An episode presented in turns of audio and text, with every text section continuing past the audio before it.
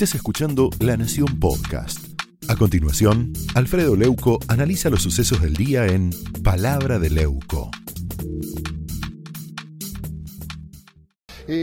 Sin tobillera, sin electrónica y en libertad. Mire, espero equivocarme, ojalá me equivoque, pero toda la información que dispongo dice que en unas horas Amado Vudú quedará en libertad y esa es una señal peligrosa de extrema gravedad institucional. Amado Vudú a esta altura es el nombre de la impunidad obscena y el apellido del privilegio repugnante.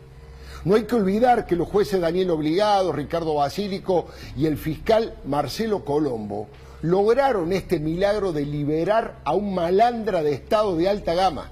Fue condenado por 15 jueces a 5 años y 10 meses de prisión por coimero, por apropiarse de la fábrica de billetes. Ahora, como si esta condena firme no fuera suficiente, la mismísima Corte Suprema de Justicia confirmó todo. No obstante, Vudú no podrá ser nuevamente funcionario, dicen, porque la condena incluyó una inhabilitación vitalicia para ejercer cargos públicos. De todas maneras, todos los argentinos, como recién decíamos con Johnny, le pagamos 500 mil pesos de jubilación VIP porque fue vicepresidente de la Nación.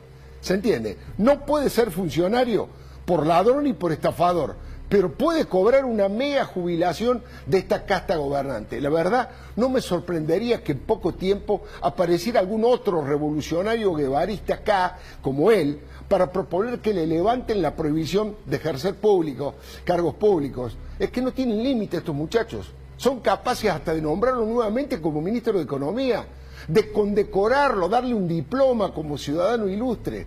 ¿Sabe qué pasa? Para el cristianismo vudú no es un malandra recalcitrante, es un mártir de la lucha antiimperialista contra la burguesía financiera. Esta situación inexplicable la explican porque Vudú cumplió dos tercios de su pena y porque, insisto, le bajaron a 11 meses ¿Se acuerda cuáles fueron los motivos por los que bajaron? Son cursitos de morondanga que hizo. Se recibió, entre otras cosas, de montador electricista. Bueno, por eso dicen que es la luz del hombre nuevo. Y de práctico en organizar eventos. En realidad, Vudú, no tan amado, ya tenía experiencia en organizaciones, sobre todo en las delictivas, ¿no? Como Olfan, de Olfan, por ejemplo, asociaciones ilícitas para robar el dinero de todos los argentinos. Vudú, vudú, qué grande sos, sos el primer estafador. Hace cinco meses, cuando se cocinó todo esto, el diputado Luis Petri escribió, es un indulto encubierto.